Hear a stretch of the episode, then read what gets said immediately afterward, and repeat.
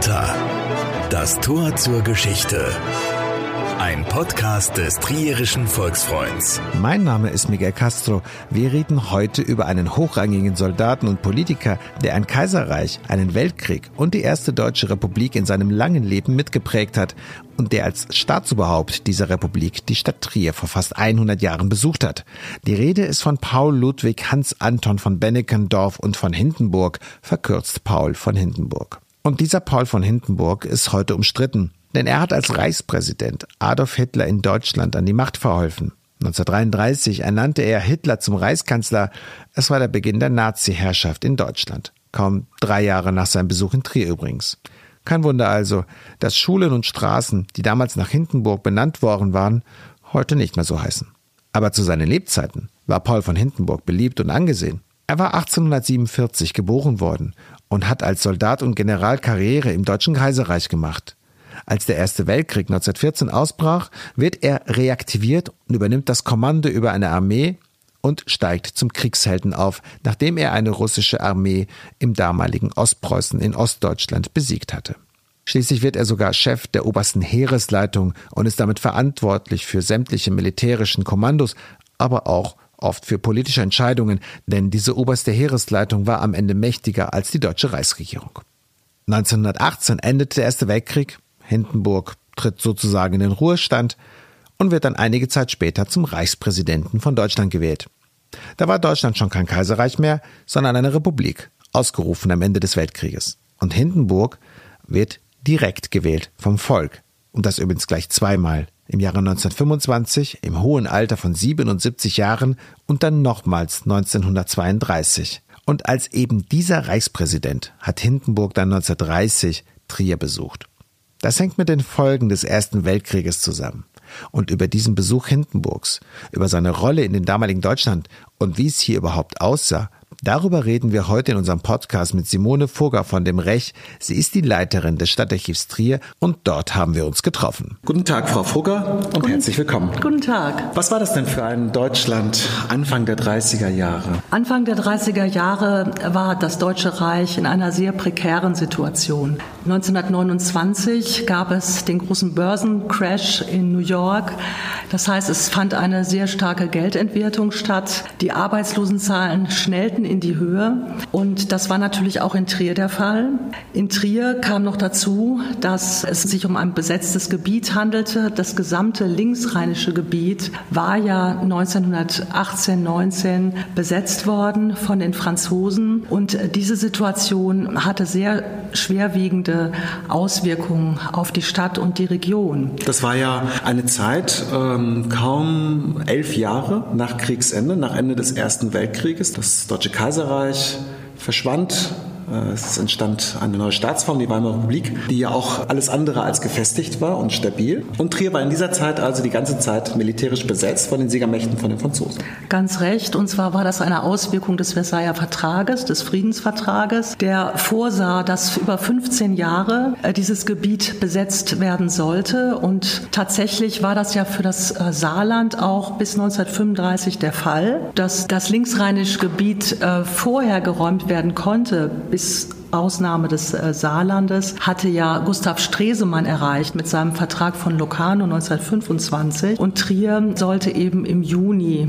genauer gesagt am 30. Juni 1930 endgültig geräumt werden und das wurde dann auch vollzogen. Und die Triererinnen und Trierer hatten wirklich eine sehr schwierige Zeit hinter sich, denn diese Besetzung führte dazu, dass das gesamte wirtschaftliche Geflecht, das vormals bestanden hatte, zum Erliegen kam. Es bestanden also zahlreiche wirtschaftliche Beziehungen, insbesondere zum Saarland, die dann abgebrochen waren. Und zu Lothringen auch. Was Und zu Lothringen, ganz genau. Elsass-Lothringen fiel ja ganz an Frankreich. Das kommt noch erschwerend hinzu. Das heißt, äh, diese wirtschaftlichen Probleme machten der Stadt sehr stark äh, zu schaffen. Dann äh, gab es ja bereits eine Inflation 1923, die also auch sehr viele Verwerfungen mit sich brachte. Und ähm, ja, der gesamte Ruhrkampf, der also sich abspielte 19 1923 diese Separatismusbewegung, die auch in Trier stattfand, brachte auch Spannungen in der Bevölkerung mit sich. 1929 gab es noch Probleme bei der Weinlese mit der Reblaus, die also weite Teile äh, der Ernte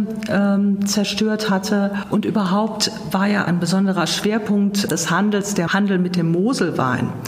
Und der kam eben auch durch diese Besetzung, ich will nicht sagen zum Erliegen, aber wurde sehr stark eingeschränkt. Das heißt, das war also eine Stadt, die mit erheblichen Nöten zu kämpfen hatte. Richtig. Und äh, vielleicht muss man dazu noch, noch anmerken, dass Trier damals nach 1918 ja auch zu einer Grenzstadt geworden war, nachdem es ja zuvor 40 Jahre lang ähm, halt eben profitiert hatte, halt eben von dem Umland. Ähm, Deutschland hatte ja, beziehungsweise Preußen und die anderen deutschen Staaten hatten ja 1870, 71 im äh, Krieg gegen Frankreich halt eben Elsass Elsass-Lothringen dazu gewonnen. Ähm, das hatten die Franzosen sich natürlich 1918 am Ende des Ersten Weltkrieges zurückgeholt und äh, damit war Trier auf einmal halt eben auf die Rolle einer Grenzstadt zurückgetragen. Und es war ja auch damals ja auch eine Militärstadt gewesen. Richtig, es war schon vorher eine Garnisonstadt gewesen, eine preußische Garnisonstadt.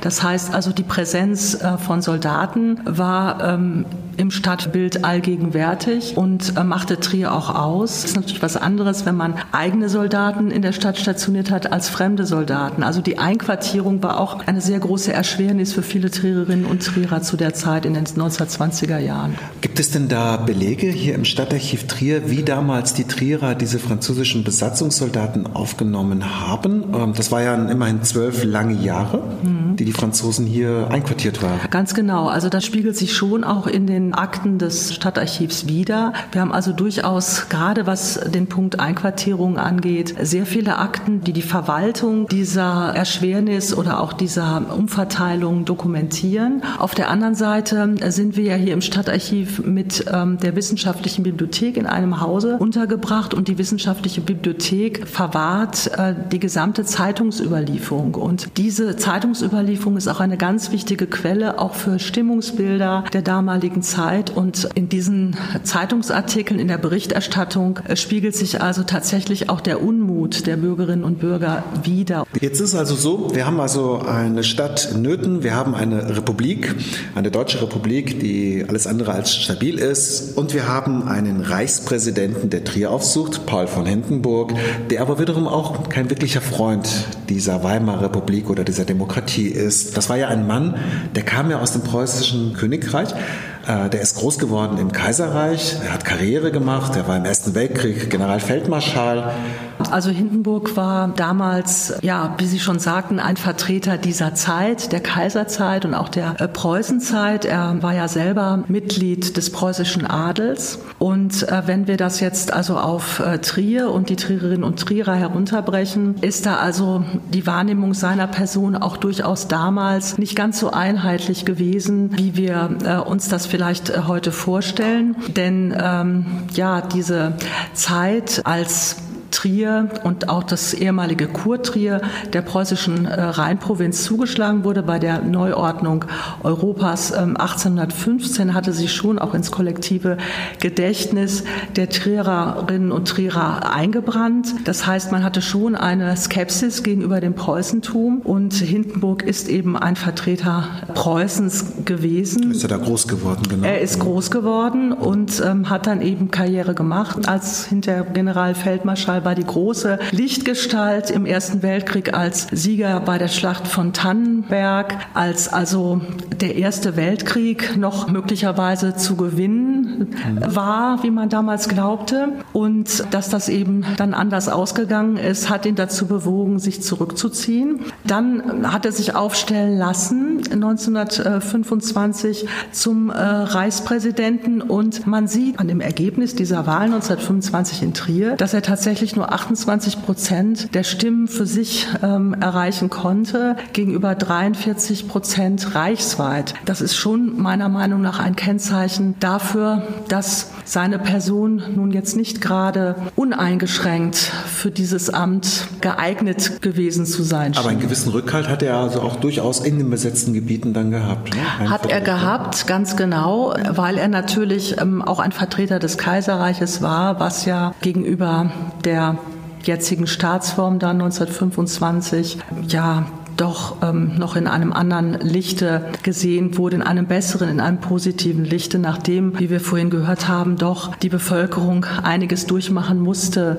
aufgrund der Ereignisse und der Folgen, die der Erste Weltkrieg mit sich brachte. Das Verrückte ist ja aus heutiger Sicht und vielleicht auch zugleich auch besorgniserregend, ist ja, dass da ein Mann ins Amt des Reichspräsidenten gewählt wurde. Das war damals ja auch ein mächtiges Amt. Er wird also 1925 gewählt zum Reichspräsidenten einer Republik, wo er doch selber ja kurz nach Kriegsende mit dazu beigetragen hat, diese Dolchstoßlegende äh, zu zementieren, wonach halt eben die deutsche Armee unbesiegt äh, im Ersten Weltkrieg quasi hinterrücks äh, von Sozialisten und Kommunisten quasi zu Fall gebracht worden sei. Er hat ja selber dazu beigetragen. Und dann wird dieser Mann also Reichspräsident und vertritt also die Weimarer Republik. Kann man denn sagen, er war ein Demokrat oder hat er das akzeptiert? Also das äh, denke ich, kann man nicht uneingeschränkt sagen. Also er ist, glaube ich, so ein bisschen in dieses Amt auch reingespült worden. Aber er war jetzt kein Repräsentant dieser Staatsform, ganz gewiss nicht. Und das haben die Menschen natürlich gespürt und haben ihn dann auch möglicherweise als eine Art Identifikationsfigur dann betrachtet. Und das bricht sich ja dann insbesondere Bahn bei diesem Besuch in Trier beziehungsweise in den ehemals besetzten Gebieten im Jahre 1930. Sie hatten es vorhin schon angesprochen, die Franzosen räumen die besetzten Gebiete, die sie nach dem Ersten Weltkrieg also äh, in Beschlag genommen hatten. Hintergrund war ein Abkommen gewesen zwischen äh, Deutschland und Frankreich, beziehungsweise den anderen Siegermächten. Ne? Richtig, der, ja. der Vertrag von Locarno. Der Vertrag von Locarno, also vorzeitige Zurückziehung, wobei das Saarland ja noch besetzt blieb. Ganz da gab es genau. später eine Abstimmung. Und das nimmt dann der Reichspräsident Paul von Hindenburg zum Anlass, die Rheinlande zu besuchen. Ganz recht. Und dieser Termin, der war ja sozusagen vorgegeben. Also er konnte ja kein exterritoriales Gebiet besuchen. Und es war ja letztlich exterritoriales Gebiet, gehörte ja nun nicht uneingeschränkt zum Deutschen Reich. Das heißt, er musste zwingend den Abzug der Franzosen abwarten. Und das war eben am 30. Äh, Juni bzw. 1. Juli dann der Fall. Und wobei, wobei manche Gebiete schon vorher geräumt worden waren. Richtig. Ne? Also Trier gehörte ja zu der sogenannten dritten Phase also zur letzten Phase. Viele andere Städte oder Gebiete waren schon geräumt worden. Und das zeigt noch einmal mehr, wie sehr doch Trier gelitten hat, kann man tatsächlich sagen, unter dieser Besetzung. Es war eigentlich eine der letzten Städte, äh, die dann frei wurden. Und dieser Abzug wurde ja tatsächlich auch als Befreiung wahrgenommen und als äh, solche deklariert. Es fanden dann beginnend schon mit diesem Tag 30.06.01.07.1930 diese Serie von Befreiungsfeiern statt. Bei dieser Feier hat der damalige Bürgermeister von Trier, ähm, sein Name? Weiz. Hein Heinrich Weizen, mhm. genau. Der hat unter anderem dort ähm, proklamiert, Trier ist frei. Der letzte Franzose hat die Mauern unserer Stadt verlassen und in die finstere Nacht versunken ist das Leid und die Schmach fast zwölfjähriger militärischer Fremdherrschaft. Also da höre ich ja gar nichts raus von Bedauern oder so. Huch, wir haben damals einen Krieg angefangen und so viel Leid und Unglück gebracht und im Gegenteil. Ganz genau. Also also äh, ich glaube, dieser Zusammenhang, dass ja diese schwierige Situation heraufbeschworen worden war durch den Ersten Weltkrieg, der zusammen mit Österreich-Ungarn begonnen wurde, dass dieses Ungemach, was die Deutschen erlebt haben, eigentlich aus eigenen politischen Handeln heraus erfolgte. Dieser Zusammenhang der war überhaupt nicht präsent in den Köpfen der damaligen Menschen und man hat sich also eher als Opfer gesehen, sich in eine Opferrolle begeben und gar nicht also diese eigentliche Ursache als solche auch analysieren und definieren können. Obwohl ähm, der Begriff Befreiungsfeiern äh, noch als die Franzosen in Trier waren, nicht benutzt werden durfte. Also es hat damals ähm, unter anderem auch entsprechende ähm, Schaufenster gegeben von Geschäften, die geschmückt wurden mit auch noch ähm, ja, ja sogar Reichsfahnen und die also mit dem Begriff Befreiungsfeiern beschriftet waren. Und wir wissen von äh, dem damaligen Tapetengeschäft Rauen in der Brotstraße, dass er diesen Begriff aus seinem Schaufenster nehmen musste, laut Geheiß der alliierten Behörden. Das heißt also, äh, die haben da also nichts durchgehen lassen, im Gegenteil. Und das hat natürlich noch mehr Unmut auch wieder hervorgerufen und diese negative Stimmung gegenüber dem Besatzer nochmals angeheizt ganz zum Schluss. Und der Reichspräsident, der, der Besuch war für den 23. Juli angekündigt, also etwa drei Wochen nach äh, Abzug der Franzosen. Ähm, das wird jetzt auch nicht mal ein äh, kurzes Hallo gewesen sein. Da ist ja dann viel Aufwand betrieben worden. Ne? Ja, es ist sehr viel Aufwand betrieben worden äh, im Vorfeld dieser Reise, die am 18. Juli begonnen hatte. Man hat sehr viel Geld in die Hand genommen und gerade die Planung dieser Reise zeichnet sich in den Unterlagen, die wir im Stadtarchiv verwahren, sehr deutlich ab. Es gibt eine Kernüberlieferung von drei Akten, die also eigentlich alle Elemente der Vorbereitung äh, von der Abholung Hindenburgs am Bahnhof über den Autokorso, den er dann genommen hat, bis hin zu der Feier im Stadion und einem Aufenthalt bei den Hospizien, wo also ein Imbiss eingenommen äh, werden sollte. Das ist also alles genau äh, minutiös dargelegt und auch eine Kostenaufstellung gemacht. Das heißt also, dieser Aufwand zeigt natürlich die wahnsinnige Bedeutung, die dieses Ereignis hatte. Und hinzu kam, dass also die Bevölkerung schon über die Medien eingestimmt wurde. Das ging hin bis zu Details, wie sich also die Triererinnen und Trierer auf der Straße zu verhalten hatten, wie sie ihre Häuser zu schmücken hatten, welche Fahnen aufgehängt werden sollten, nämlich vornehmlich die Trierer Fahnen, die Farben rot-gelb. Ähm, ähm, also das griff wirklich in die kleinsten Details ein und ähm, sorgte auch für eine sehr positive, freudige Stimmung in der Stadt. Und dann ist er nicht gekommen. Und dann ist er nicht gekommen. Ich möchte aber vielleicht zwei Dokumente noch einmal herausgreifen äh, aus diesen Akten, um zu zeigen, wie die Stadtgesellschaft ähm, auf dieses Ereignis reagierte. Wir haben also ein sehr interessantes Schreiben des Oberrabbiners Adolf Altmann bei uns äh, im Bestand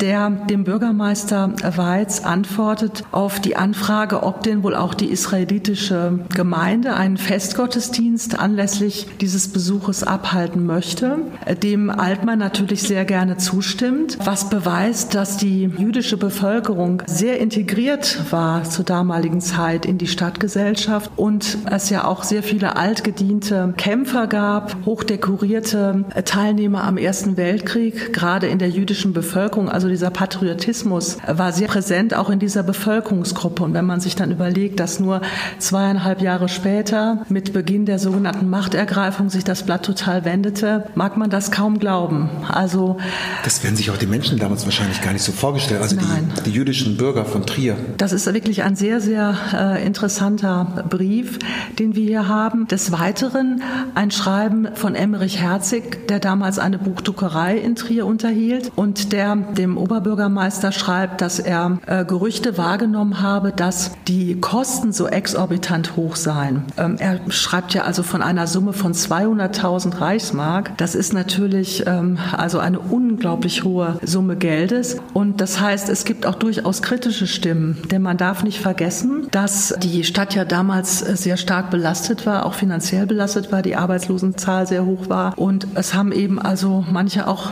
den Finger auf diese Kosten gelegt und durchaus die Problematik, die damit zusammenhängt, gesehen. Also das ist doch sehr bemerkenswert, dass es durchaus auch kontroverse, wenn auch natürlich in sehr abgeschwächter Form, aber durchaus auch kontroverse Stimmen in der damaligen Zeit gegeben haben muss. Und das war ja auch damals ja auch eine Zeit, in der das Deutsche Reich, also die Weimarer Republik, äh, in eine politische Krise gestürzt ist. Denn einige Monate zuvor war das letzte parlamentarisch gestützte Kabinett gestürzt worden und an seine Stelle trat äh, das erste der sogenannten Präsidialkabinette, die halt eben mit diesen Notverordnungen, also mit dieser Machtfülle des Reichspräsidenten regierten. Ne? Richtig, das präsidiale Regieren nahm also unter Reichskanzler Heinrich Brüning äh, seinen Lauf und Gestalt an. Brüning stand unter enormem Druck er wird ja als Fiskalpolitiker auch betrachtet äh, von der Geschichtswissenschaft, der ja auch tatsächlich war. Und ähm, das bahnte also dann den Weg hin ähm, in dieses ja fast nur noch präsidiale Regieren, weil keine Mehrheiten mehr im Parlament gefunden wurden. Und Hindenburg hat ja diese Regierungsform sehr stark unterstützt. Und das hat man ja dann nach dem Zweiten Weltkrieg bei der Gründung der Bundesrepublik auch verändert, dass eben der Reichspräsident oder der Präsident nicht mehr diese starken Machtbefugnisse haben sollte, aufgrund der Erfahrungen aus der Weimarer Zeit. Hm. Und damals hat ja Brünning dann ja auch dann auch den Reichstag aufgelöst am 18. Juli. Das heißt also inmitten dieser, dieses ganzen Befreiungstrubels genau. in Westdeutschland, im Rheinland, wird also der Reichstag aufgelöst. Es gibt Neuwahlen und die Nationalsozialisten unter Adolf Hitler werden aus dem Stand heraus zweitstärkste Fraktion am 21. September. Ne? Also in dieser doch prekären Situation machte Hindenburg dennoch diese Reise, weil die eben also sehr symbolträchtig war. Und er hat sich ja dann äh, ausbedungen, äh, das Verbot des Stahlhelms aufgehoben wurde. Das war sozusagen seine Bedingung, um diese Reisen überhaupt durchzuführen. Der Stahlhelm war? Der Stahlhelm war der Bund der ehemaligen Frontsoldaten und war zwischenzeitlich verboten worden, weil sich da natürlich auch sehr starke deutschnationale Tendenzen äh, manifestierten innerhalb dieser Vereinigung und die eben auch im Untergrund äh, sehr stark gegen, oder nicht nur im Untergrund, sondern auch sehr offen teilweise, stark gegen die Republik Stimmung machten. Und äh, ja, er hat eben als Argument äh, ins Feld geführt, dass ja alle Gruppierungen an diesen Feiern teilnehmen sollte und der Stahlhelm eben nicht ausgeschlossen werden sollte. Deswegen war das seine Bedingung, um überhaupt äh, diese Reise anzutreten in dieser Situation, die Sie soeben beschrieben haben. Mhm. Und jetzt sollte ja Hindenburg am 23. Juli 1930 in Trier ankommen im Zuge dieser Befreiungsfeiern. Was nicht passiert ist, er ist tatsächlich erst Anfang Oktober, ich glaube am 11. Oktober Richtig. Äh, erschienen. Zu dem Zeitpunkt war er dann auch schon 83 Jahre alt. Aber diese ganzen politischen Turbulenzen waren nicht der eigentliche Grund für die Verschiebung der Reise. Nein, also der Hauptgrund, äh, so ist es zumindest bekannt gegeben worden, ist ein Brückenunglück in Koblenz und zwar in Koblenz-Lützel. Diese Brücke ist eingestürzt. Das war eine Brücke über den Floß Sicherungshafen Flughafen und zwar spät am Abend um 23.15 Uhr und um 4 Uhr hat also Oberbürgermeister Weiz eine Pressemitteilung herausgegeben. Man hatte also ihm kurz zuvor telegrafiert, dass Hindenburg nicht kommen wolle oder nicht kommen möchte, weil ja angesichts dieses Unglücks keine positive Befreiungsfeier eben stattfinden sollte. Es sind ja auch ähm, über 40 Menschen gestorben. Es sind genau, es sind sehr viele Menschen gestorben und äh, das das fand er also unangemessen. Aus, man kann das ja auch sehr gut nachvollziehen. Und deswegen wurde die Reise abgebrochen, was natürlich ja in Trier mit sehr großem Bedauern aufgenommen wurde. Und Trier hatte dann im Nachhinein, weil die Reise ja dann nachgeholt wurde, doppelte Kosten zu tragen. Man hatte also ja alle schon fertig. Es gibt also ein sehr schönes Foto vom Konventssaal in St. Irminen, wo also der Tisch gedeckt war, die Tafel war festlich eingedeckt worden. Man hatte das eigens fotografiert fotografiert, hatte alles dokumentiert und ähm, ja, da war natürlich die Enttäuschung in der Bevölkerung sehr, sehr groß. Und dann kommt er ja am 11. Oktober auf einer erneuten Reise von Aachen kommend mit dem Zug über die Eifelstrecke. Er ist aber nicht über Nacht dann geblieben in Trier. Ne? Er ist am gleichen Tag äh, weitergereist um 16 Uhr. Also er kam morgens an um 11.37 Uhr am Bahnhof und wurde dann äh, von ähm, Staatssekretär Otto Meissner und dem Oberpräsidenten der Rheinprovinz Johannes Fuchs und natürlich auch Oberbürgermeister Weiz äh, begrüßt. Danach äh, wurde er offenen Wagen durch die Stadt gefahren. Es gab also einen Autokorso. Die Strecke beginnend am Bahnhof durch die äh, Porter und ähm, durch die Innenstadt ist also auch vorher genau bekannt gegeben worden, sodass also die Bevölkerung die Möglichkeit hatte, auch die Straßen zu säumen und dem ähm, Reichspräsidenten zuzujubeln. Es gibt ja eine Aussage einer damaligen Zeitzeugin, äh, die vor einigen Jahren bei uns im Trierischen Volksfreund äh, sich noch daran erinnert hat, an diesen Besuch. Und die Dame hat mitgeteilt, sie als 17-Jährige habe damals den Reichspräsidenten übermüdet und als alten Mann wahrgenommen. Ja. Die Fotos zeigen das auch. Der Blick des Reichspräsidenten geht ins Leere. Er wirkt also sehr abwesend, zumindest auf diesen Fotografien. Und ähm, wenn wir uns dann den Mitschnitt ähm, seiner Rede aus dem Stadion äh, anhören, dann ähm, ist das ein weiterer Beleg dafür, denn die Stimme ist sehr brüchig. Er muss öfter absetzen, auch bei seiner Rede. Das zeigt eigentlich, dass er eben eigentlich als Kreis äh, diese Reise angetreten hat und dass das Amt ihm wahrscheinlich auch überhaupt Mühe machte, dann zusätzlich noch diese Reise zu unternehmen, eine weitere Beschwernis war. Wissen wir denn, was er damals auch hier gesagt hat? Also er hat sich bezogen in seiner Rede im Stadion auf diese schwierige Zeit, auch das Drangsal, so wie er es ausdrückte, äh, dass die Triererinnen und Trierer erleben mussten nach dem Ersten Weltkrieg. Ähm, die gesamte Besatzungszeit hat er noch mal Revue passieren lassen, die schwierigen Bedingungen, auch die wirtschaftliche Not und dass er sich deswegen besonders freue, dass eben jetzt Trier eine freie Stadt sei. Dann hat er ja den Ehrenbürgerbrief überreicht bekommen und sich dafür sehr bedankt, hat auch eigens noch mal ähm, eine saarländische äh, Delegation begrüßt. Das Saarland war ja noch nicht befreit mit dem Wunsche, dass das möglichst bald passiert, dass auch das Saarland eben wieder dem Deutschen Reich zugeschlagen werde. Das sind so die Kernaussagen, die er gemacht hat während seiner Rede.